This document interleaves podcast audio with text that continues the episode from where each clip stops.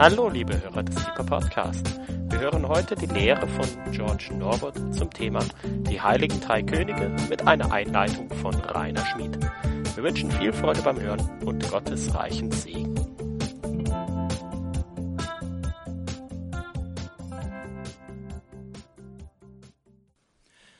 George wird heute unser Referent sein, wenn ich dich nach vorne bitten darf. Und herzlich willkommen zu Deeper, dem Lehrabend des Gebetshaus Freiburg. Heute das erste Mal im Jahr 2017, ganz nah am 6. Januar, der in den Kalendern ja heißt Dreikönigstag oder Heilige Drei Könige. Und das hast du dir, George, auch zum Thema ausgewählt. Die drei Könige oder auch die drei Weisen. Oder wer war es überhaupt, der sich da auf den Weg gemacht hat? Und ich oute mich jetzt in meiner kleinen Einleitung so ein bisschen als ähm, begeisterter Filmkonsument. Denn die Geschichte, die dem zugrunde liegt, oder der biblische Bericht, der dem zugrunde liegt, der hat das Zeug für einen Agenten-Thriller. Da stoßen eine Gruppe Männer auf eine Prophetie, auf eine nebulöse Botschaft, die Hinweis gibt auf einen super talentierten jungen Mann, der gerade geboren worden ist, der das Potenzial hat zu einem mächtigen, wunderbaren Herrscher. Sie empfangen eine Mission Impossible, suche die Zielperson im Westen. Diese nahöstliche Spezialeinheit macht sich auf dem Weg lässt sich nicht wie in der heutigen Zeit durch einen Satelliten am Himmel mit GPS leiten. Lass uns beten. Du wirst den Ball auffangen. Abgespaced nennt George sowas. Er hat schon ausgesagt, was ich sagen wollte.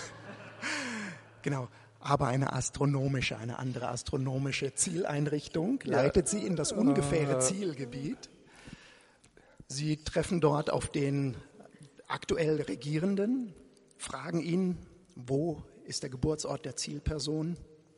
Dieser Regierende missbraucht diese Spezialeinheit als eigene Agenten, um den künftigen drohenden Oppositionsleiter zu eliminieren. Sie fallen aber nicht drauf rein. George, was hat diese Menschen aus ihrer Komfortzone herausgelockt? Was haben sie gesucht? Was haben sie gefunden? Kannst du uns die Hintergründe? Ich weiß nennen? es nicht. Himmlischer Vater, deshalb bitten wir dich für den George um Offenbarung, Vater, dass du ihm, und Ja. jetzt ohne Witz, genau das aufs Herz legst und uns rüberbringst, was wichtig ist von diesem Bericht, von diesen Männern, die sich aufgemacht haben, um wirklich den Herrn der Herren und den König der Könige zu suchen und ihn zu finden, ihn zu huldigen, ihn Hm. anzubeten und ihm alle Ehre zu geben. Oh ja. ja. Vater, wir unterstellen George unter den Schutz deines Blutes, Vater, und Heiliger Geist, inspiriere ihn, Herr. Ja. Amen. Amen. Amen. Ist okay, ich will einfach das hier. Gut, danke Rainer. Ja, das ist, das ist alles eigentlich schon gesagt. Ich, hat- du hast es auch sehr spannend gesagt und gemäß meiner Natur werde ich versuchen, das ganz langweilig zu sagen. Ich versuche das in anderen Worten zu sagen, diese sehr gute Einleitung. Die Bibelstellen, die ich gebrauchen werde, werden, finden wir in Psalm 72, Vers 10 und 11 und dann nachher natürlich, wie Rainer Schmidt so gut sagte in ähm, Matthäus Evangelium Kapitel 2. Die Könige von Tarsis und den Inseln sollen Geschenke bringen. Es sollen Tribute entrichten, die Könige von Sheba und Saba. Und alle Könige sollen vor ihm niederfallen. Alle Nationen ihm dienen. Als die Weisen aber den Stern sahen, freuten sie sich mit großer Freude. Und als sie in das Haus gekommen waren, sahen sie das Kind mit Maria, seiner Mutter, und sie fielen nieder und beteten an.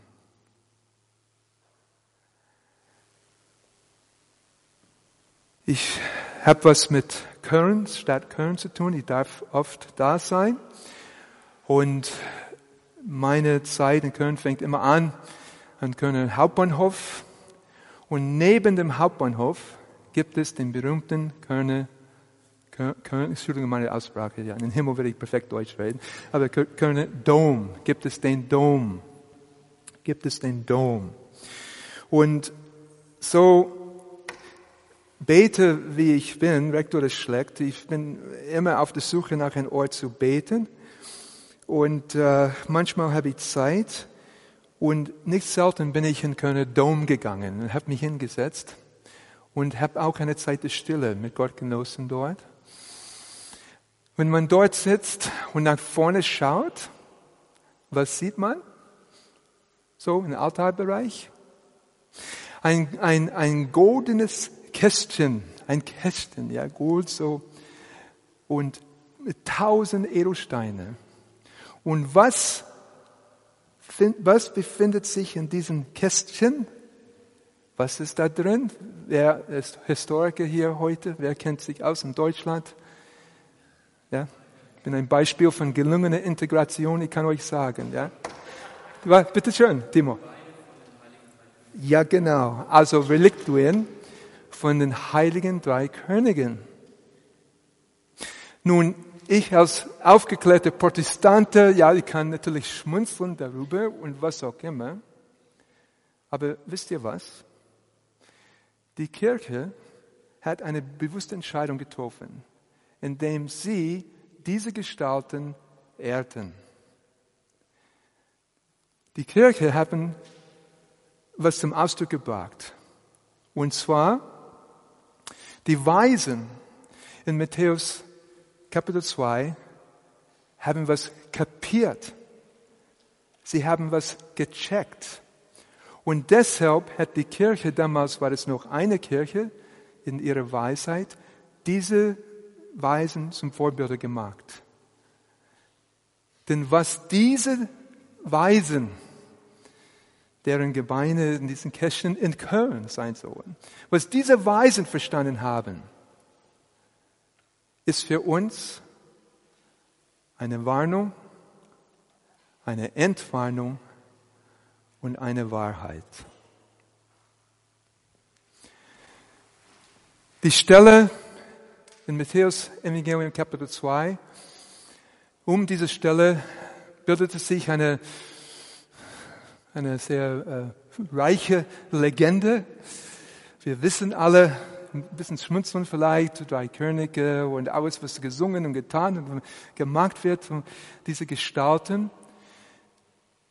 Aber ich habe mich gefragt, warum hat Matthäus diese Geschichte erzählt. Was für eine theologische Funktion hat diese Geschichte?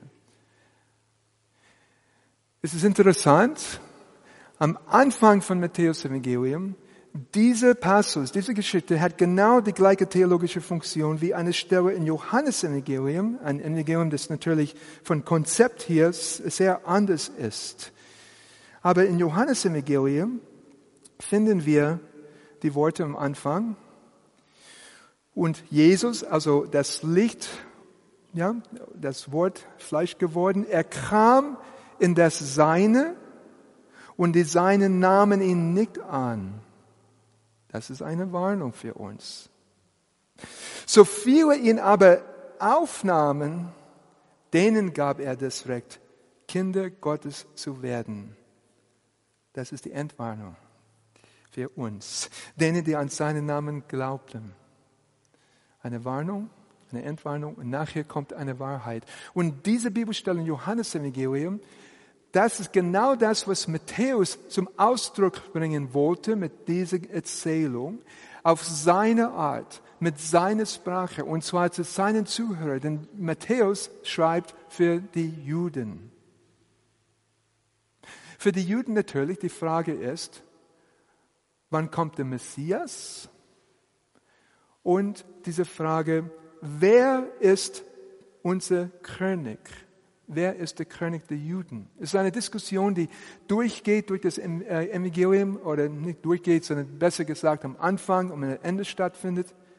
Wenn man genau hinschaut, Matthäus Evangelium ist sehr gut oder, oder sehr kunstvoll aufgebaut. Vieles, was am Anfang kommt, kommt wieder am Ende. Das ist die sogenannte Epanadiplosis. Also das, was am Anfang kommt, kommt wieder am Ende. Am Anfang ist die Rede von Emmanuel, Gott mit uns. Ein letzter Satz von Jesus in Matthäus Evangelium ist, siehe, ich bin, also Metahimon, also mit euch alle Tage. Am Anfang dieser Diskussion König der Juden, am Ende über sein Haupt am Kreuz steht da, er, siehe, der König der Juden, sowas. Ja, dies ist der König der Juden. Also die Frage wird beantwortet. Und am Anfang und am Ende finden wir Anbetung. Das ist die erste Stelle im Neuen Testament von christlichen Kanon hier gesehen, wo Anbetung stattfindet, ist gerade in diesem Abschnitt. Ich will mit euch in diesem, äh, will mit euch diesen Abschnitt betrachten und dabei haben wir drei Aspekte, zwei Gruppen. Die erste Gruppe ist Gottes Volk, also die Menschen, die Gott kennen oder kennen sollen. Die zweite Gruppe sind die Fremde, die Fremde, die Ausländer aus Persien.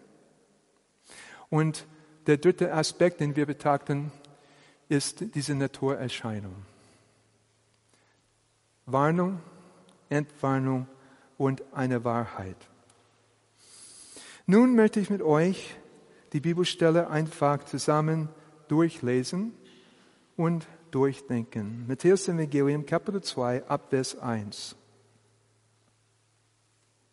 Und die erste Gruppe, der erste Punkt, die erste Gruppe, die wir betrachten werden, sind ähm, die Menschen, die Gott eigentlich kennen oder kennen sollen. Die Warnung. Also Punkt 1, ja, das war die Einführung. Klick, Punkt 1, Warnung. Als aber Jesus zu Bethlehem in Juda geboren war, in den Tagen des Königs Herodes, siehe, da kamen Weise von Morgenland nach Jerusalem, die sprachen, wo ist der König der Juden? Am Ende, ja, dies ist der König der Juden. Ja, das finde ich gut. Also, wo ist der König der Juden, der geboren, werden, der geboren worden ist? Denn wir haben seinen Sternenmorgen Land gesehen und sind gekommen, um ihn anzubeten. Was sagen Sie hier, Elberfelder 2000? Was ist das? Sie kommen ihn zu huldigen. Ich werde äh, argumentieren, das Wort soll anbeten übersetzt werden, das werde ich gleich nachher machen. Als aber der König Herodes es hörte, wurde er bestürzt und ganz Jerusalem mit ihm, wie Rainer sagte. Und er versammelte alle Hohenpriester, alle Experten, alle Theologieprofessoren und die Schriftgelehrten und, äh, des Volkes und erkundigte sich bei ihnen, wo der Christus geboren werden soll. Christus, ja, was ist das Hebräisch, also das ist griechisch geschrieben, ja, Christus, ja, heißt Messias. Epho Mashiach, Yulad, ja, geboren wird oder sowas, wenn das passiv ist von Yelad. Okay, so, wo soll der Christus, wo soll der Messias geboren werden? Sie aber sagten ihm, die wussten sofort. Sie kannten ihre Bibel ziemlich gut. Ha, Micha 5, klar. Und Zitat, und du, Bethlehem, Land Jude, bist keineswegs die geringste unter den Fürsten Judas. Denn aus dir wird ein Führer, ein Leiter, sagt man besser heutzutage in Deutschland, in, in, in, hervorkommen, der mein Volk Israel hüten wird. Ein Zitat. Sie kannten die Schrift in- und auswendig. Sie kannten die Bibelstelle, sie wissen. Und sie wussten ganz genau, wo der Messias geboren werden soll. Was steht da? Steht da, und die Hohenpriester und die Schriftgelehrten, sie beeilten sich, nach Bethlehem zu kommen, um sich vor diesem Kind niederzuwerfen und anzubeten. Sorry, sorry, Jesus, steht nicht da. Steht nicht da. Sie kannten die Schrift, aber es steht nicht da. Eine Warnung. Denn berief Herodes die Weisen heimlich und erforschte genau von ihnen die Zeit der Erscheinung des Sternes. Und er sandte sie nach Bethlehem und sprach, seht, seht hin und forscht genau nach dem Kind und wer es aber gefunden hat, so berichtet es mir, damit auch ich komme und ihn anbete. Ich möchte hier einen Punkt setzen und diesen ersten Punkt mit euch vertiefen. Eine Warnung. Freunde, durch Vertrautheit können wir die Bedeutung Jesu Christi verkennen. Durch Vertrautheit verkennen. Rainer ähm, hat es in einem, da ist, es wurde neulich zum Ausdruck gebracht, Gott ist kein Kumpel. Ja, Gott ist kein Kumpel. Und wir stehen wirklich in Gefahr, also nicht nur Sie damals, wir stehen in Gefahr, die Bedeutung von Jesus Christus zu verkennen. Warum? Weil wir ihn kennen, weil wir von ihm singen, weil wir die Bibel kennen. Nun, zunächst einmal auf die christliche Szene bezogen. Wir müssen wirklich aufpassen. Ich, ich war vier Jahre lang, ich war nicht, äh, okay, ich höre dich, Heiliger Geist, ich sage gar nichts. Der Rainer weiß schon, was ich sagen will. Also wir müssen aufpassen in christlichen Kreisen. Wir müssen aufpassen in Organisationen. Ich habe auch eine Organisation geleitet, ja, bundesweit. Ja, wir müssen aufpassen, dass durch Vertrautheit wir die Bedeutung Jesu Christi nicht verkennen. Dass wir nicht so beschäftigt sind mit unseren Programmen, mit unseren äh, Aktivitäten, mit unseren Zielen, dass wir dass wir Jesus verpassen. Das, das müssen wir wirklich tun. Und das habe ich äh, am Sonntag in eine Gemeinde gesagt. Ja? Und das sage ich aus einer, der wirklich Gemeinde von innen kennt. Da müssen wir aufpassen. Ich habe nicht das, den Eindruck, dass wir im Gebetshaus, dass die berufene Beter dieses Problem haben. Es ist wirklich ja, das hat mein Leben verändert, unter Menschen zu sein, die Jesus achten. Ich achte Jesus Christus. Ich ehre ihn. Ich bringe ihm Ehrerbietung. Ich fürchte Gott. Ich fürchte Adonai.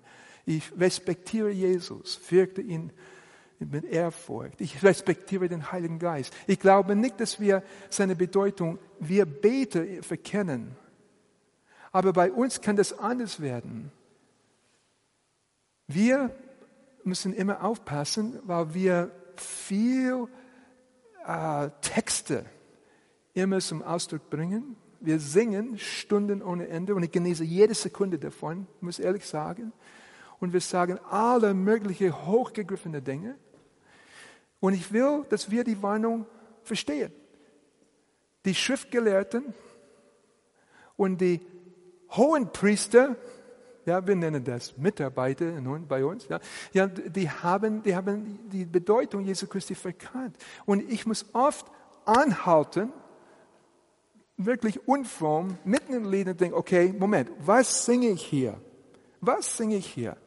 Und ich weiß, wir, das machen wir viele, aber ich, ich, muss, ich muss vielleicht die, die Neuen, ja, kann ich euch ermutigen. Wir müssen mal anhalten, okay, Moment, Moment, Moment. Was singe ich hier? I surrender. Mm, okay. Mm. I do my best, I do my best, Jesus. ja, aber reflektiert. Wir müssen aufpassen, dass wir durch Vertrautheit, durch das Mitgerissensein, ja, weil die Musiker so toll sind, ja, dass wir einfach singen vor uns hin, aber die Bedeutung Jesu Christi verkennen. So, diese Stelle hier, aus dem Matthäus-Evangelium ist nicht einfach Kitsch, sondern auch für uns eine Warnung. Ich, ich, ich will so selten wie möglich was beten oder singen, das ich nicht wirklich reflektiert meine. Okay? Und das ist nicht äh, natürlich meine Absicht, das, ja, aber es passiert uns allen, weil wir einfach stundenlang, wie die hohen Priester, wir sind da im Tempel, ja, und, aber ich möchte uns das ist eine Warnung für mich. Das ist eine Warnung für mich. Jetzt die Entwarnung. Ich fange die Geschichte von vorne an. Die Entwarnung. Okay, das war der Druck. Jetzt, jetzt ist das vorbei. Ihr könnt euch entspannen. Aber das meine ich wirklich. Es ist gut zu reflektieren. Hey Mann, was singe ich hier? Okay, Jesus, okay, das ist ziemlich, aber das ist mindestens meine Absicht. Absichtserklärung. Ich will zu dem Punkt kommen können, wo ich sagen kann, I surrender oder mein Ja zu dir bleibt. Also ich will zu diesem Punkt kommen, Aber mindestens wir denken das durch, Jesus und ich. Und ich möchte euch dazu einladen und dafür warnen, davor warnen, einfach ja, die Bedeutung Jesus zu verkennen durch die Vertrautheit. Es ist schön, dass Jesus unter uns ist, ja, aber durch die Vertrautheit dürfen wir seine Bedeutung nicht verkennen. Okay, nächster Punkt, nächster Punkt. Die Entwarnung, ja, die Entwarnung. Fange von vorne wieder an. Als Jesus geboren, äh, in Bethlehem geboren war, in den Tagen des Königs Herodes, siehe, da kamen Weise, also griechisch Magie, Magoi, sagt man auf der Bibelschule, in modern griechisch, das wäre Magie ausgedrückt von Morgenland. Sehr interessant. Äh, das Wort hat anscheinend einen persischen Ursprung. Das Wort ist nicht hebräisch, das Wort ist nicht griechisch, das Wort ist anscheinend persisch. Mindestens die Fachliteratur, die ich kenne, die halten das für persisch. Diese Gestalten kamen wahrscheinlich aus Persien, aus Iran, aus Iran. Nicht Juden, nicht Christen in dem Sinne, ja, nicht Amerikaner, ja, nicht, ja, die kamen aus Iran. Ausländer, Ausländer kamen aus Iran. Und sie, sie kamen, weil sie einen Stern gesehen haben und haben diesen Stern so gedeutet, dass jetzt der König der Juden geboren worden ist. Und sie mit ihrer Hochkultur, wie Rainer hier andeutete, sie haben verstanden, dieser Messias, dieser König jenes Volkes der Juden, er ist auch für uns eine Autorität, eine Instanz. Und wir haben uns vor ihm zu beugen. Ich bin so beeindruckt. Ich lebe in einer Zeit hier in Deutschland, wo Menschen das Evangelium hören in Persien und nach Deutschland kommen, um sich taufen zu lassen. Die haben den Stern in Morgenland gesehen und sind nach Deutschland gekommen, um anzubeten. Ein bewegender Moment ist das, ein bewegender Augenblick ist das immer bei uns im Gebetsraum. Es gibt zwei Stunden, wo manche persischen Geschwister kommen. Und letztes Jahr frisch aus Persien. Frisch. Und wenn, wenn die eine Schwester auf Farsi betet, man, mir kommen die Tränen. Wow. Ja. Sie hat den Stern im Morgenland gesehen und ist zu uns in Freiburg in die Salzstraße gekommen, um anzubeten. Also Respekt, Respekt. Und diese Weisen, diese Magier, diese persische Potentaten, die, die haben diesen Weg auf sich genommen und sie kamen, obwohl sie Fremde waren, obwohl sie eine andere Kultur, aus einer anderen Kultur entstammen, sie kamen, sie kamen hin. Waren sie Könige? Weiß ich nicht. Aber waren sie drei? Das weiß ich auch nicht. Aber der Punkt ist, der Punkt ist, sie kommen und äh, ich glaube, das ist Vers, ja, äh, Vers 10 hier. Als sie aber den Stern sahen, freuten sie sich mit sehr großer Freude. Oh, der Messias der Juden ist geboren. Lasst uns ihn anbeten, Adoramus, ja, Adoramus, Eus oder sowas, ja. Und dann äh, Vers 11, und als sie in das Haus gekommen waren, also entweder ist das Matthäus ein Hausgeburt, im Gegensatz zu Lukas, oder das kann vielleicht später, später sein, wie du das haben willst. Aber das ist Matthäus Evangelium, man kann das schreiben, wie er will, ja. Als sie in das Haus gekommen waren, sahen sie das Kind mit Maria, seiner Mutter, und sie fielen nieder und beteten an. Nun, warum übersetze ich das? Es ist so, das ist mein Argument. Das will ich auch hier sagen auch. Ja, das ist mein Argument, wo diese zwei Verben zusammenkommen in der Heiligen Schrift, sei es in Hebräischen, ja, also Kara, äh, Adsa mit meinem Angesicht zur Erde, uh, face down, we saying something like this. Ja, und, oder, oder, oder in Griechisch, wie hier, Griechisch Pepto, Verbum und Verbum proskineo. Also Pepto heißt zu fauen und Verbum proskineo heißt anzubeten oder sich niederzuwerfen oder zu huldigen. Aber wo diese zwei Verben zusammen geschehen, das ist ein religiöser Akt. Das ist ein religiöser Akt. Hier ist mein Argument. Und ich will, dass wir diesen Moment oder vielleicht theologisch dieses Moment in Matthäus Evangelium schätzen. Das ist ein bewegendes, ein bewegendes Moment und ein bewegender Augenblick oder ein bewegender Moment, wie auch immer du philosophisch drauf bist. Also schauen wir mal in 2. Chronik, Kapitel 7, Vers 3. In 2. Chronik, Kapitel 7, Vers 3. Da sehen wir eine Stelle, wo diese zwei Verben zusammenkommen. Die, diese zwei Verben kommen zusammen an gewisse wichtige Stellen. Ja?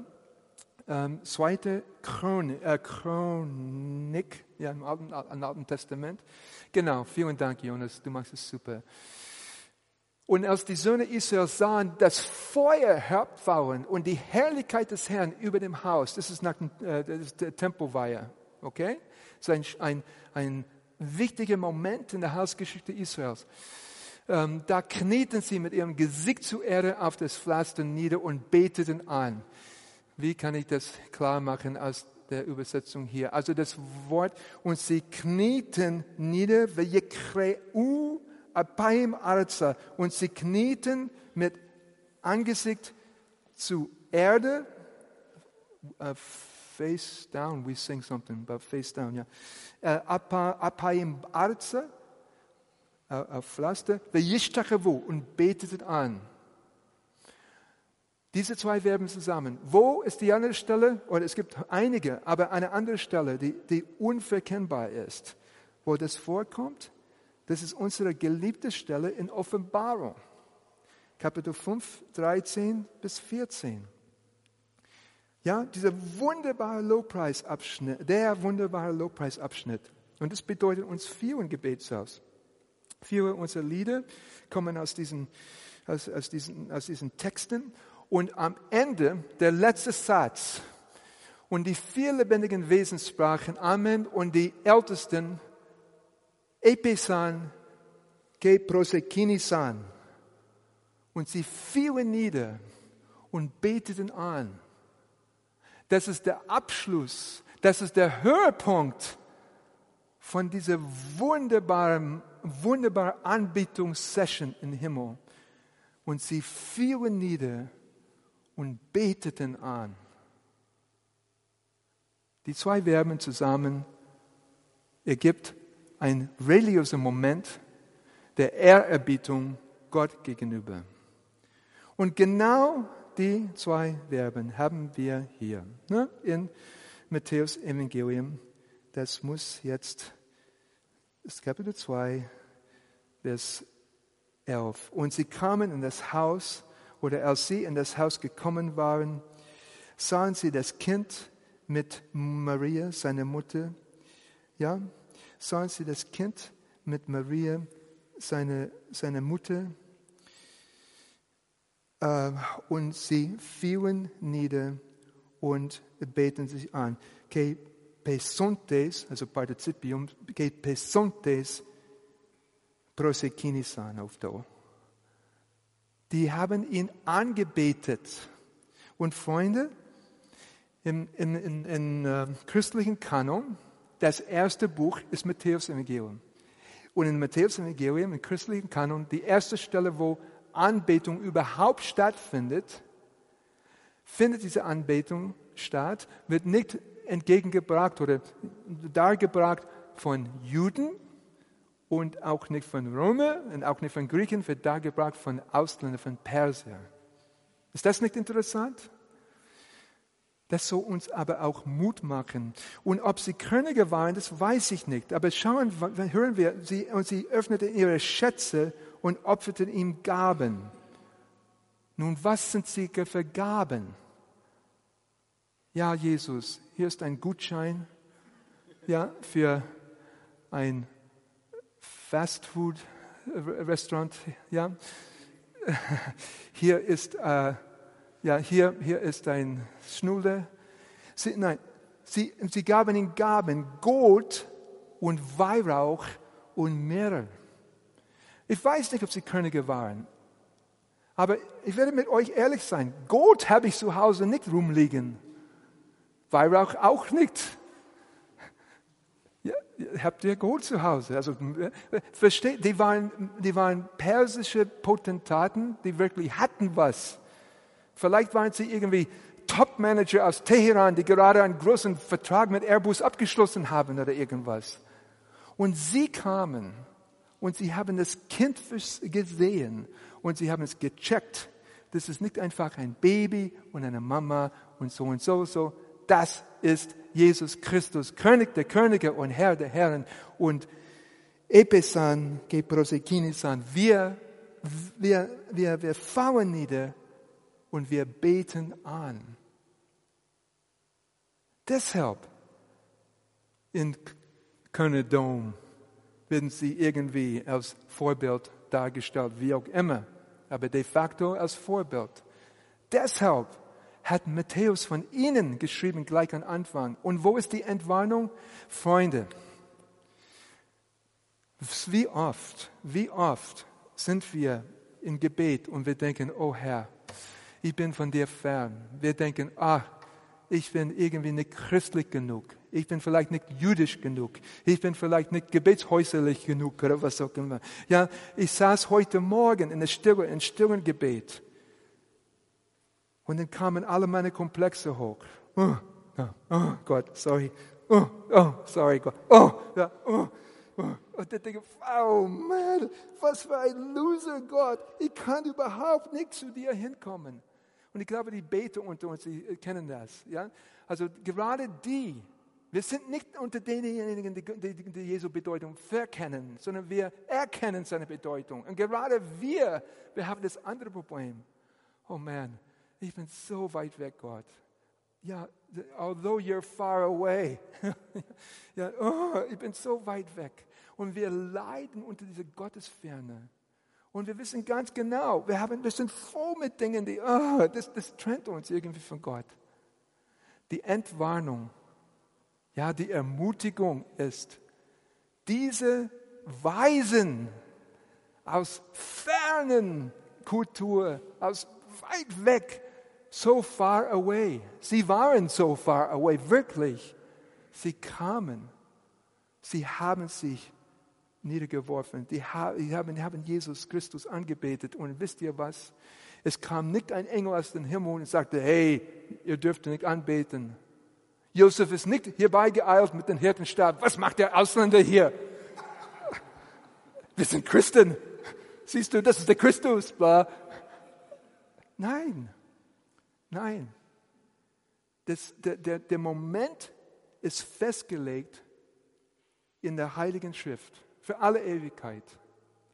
Diese Fremde, die von weit weg kamen, die haben Jesu Bedeutung verstanden, die haben ihn angebetet und diese Angebe Anbetung impliziert, impliziert, wird angenommen. Dann gibt es Hoffnung für mich. Dann, gibt es Hoffnung für dich. Und wenn ich am Ende bin, sei es im Gebetsraum, auf dem Berg oder innerlich, ohne das körperlich auszudrücken, dann, dann, dann, auszudrücken, denn ich werfe mich vor Jesus nieder.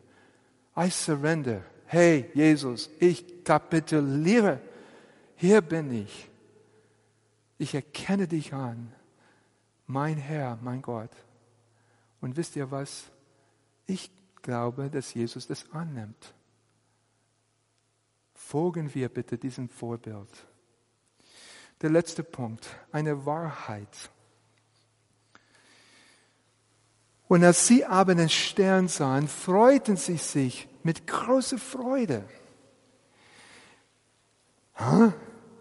Ein Stern?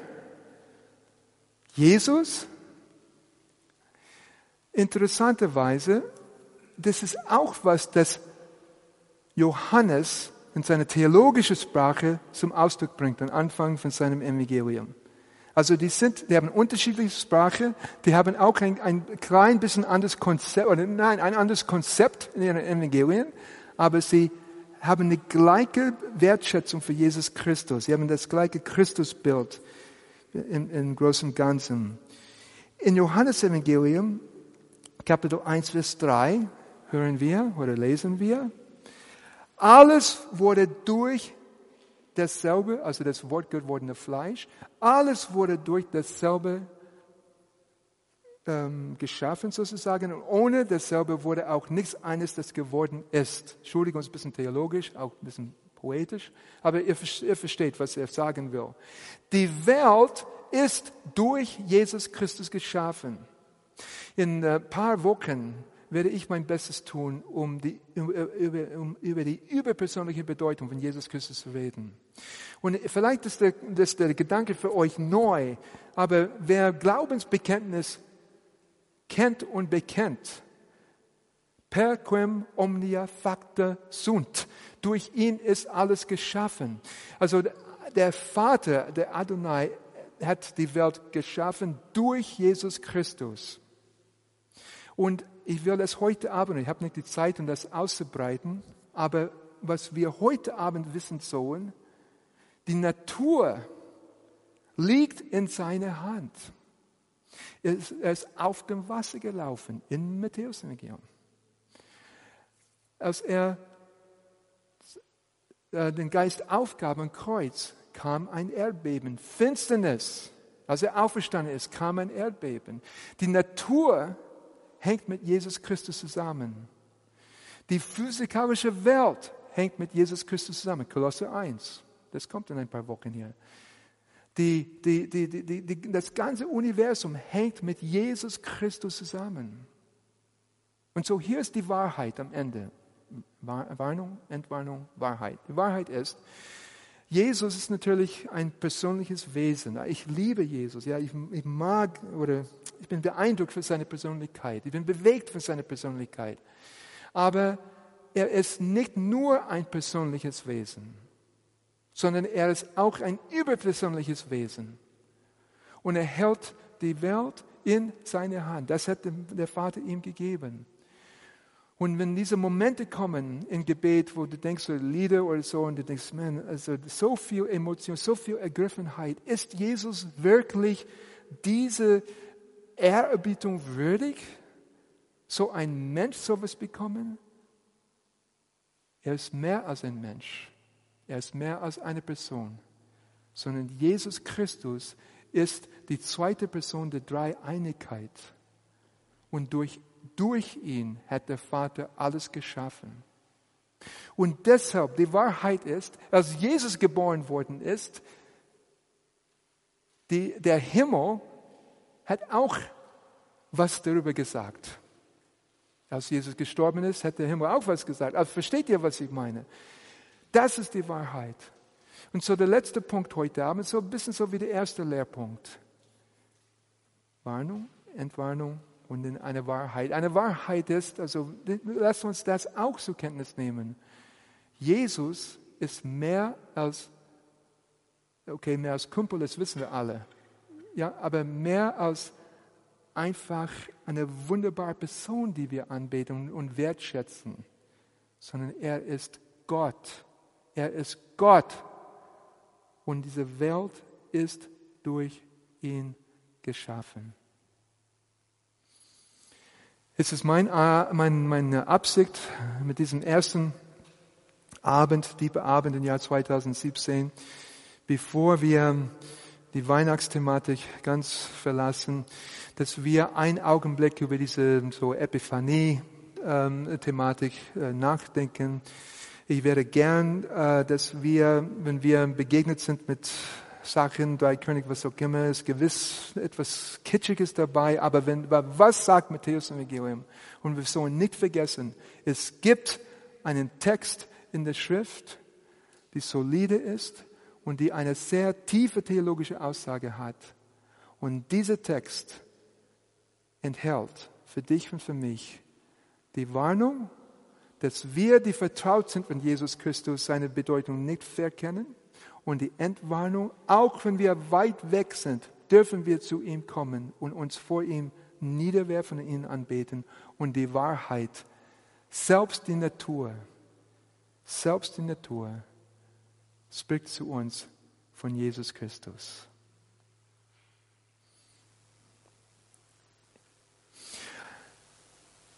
im Alten Testament wieder. Die Könige von Tarsis und in Insel sollen Geschenke bringen. Es sollen Tribute entrichten, die Könige von Sheba und Saba. Alle Könige sollen vor ihm niederfallen. Alle Nationen, das sind wir, ihm dienen. Als die Weisen aber den Stern sahen, freuten sie sich mit sehr großer Freude. Und als sie in das Haus gekommen waren, sahen sie das Kind mit Maria, seiner Mutter, und sie fielen nieder und beteten an. Amen. Liebe Hörer, wenn Sie noch weitere Abende aus unserer Deeper-Serie mit und nacherleben möchten, so besuchen Sie uns einfach auf unserer Webseite www.gebetshaus-freiburg.de. Dort erfahren Sie auch, wo Sie uns finden können und wie Sie unsere Arbeit unterstützen können. Wir hoffen, Sie hatten viel Freude beim Hören und wünschen Ihnen Gottes reichen Segen.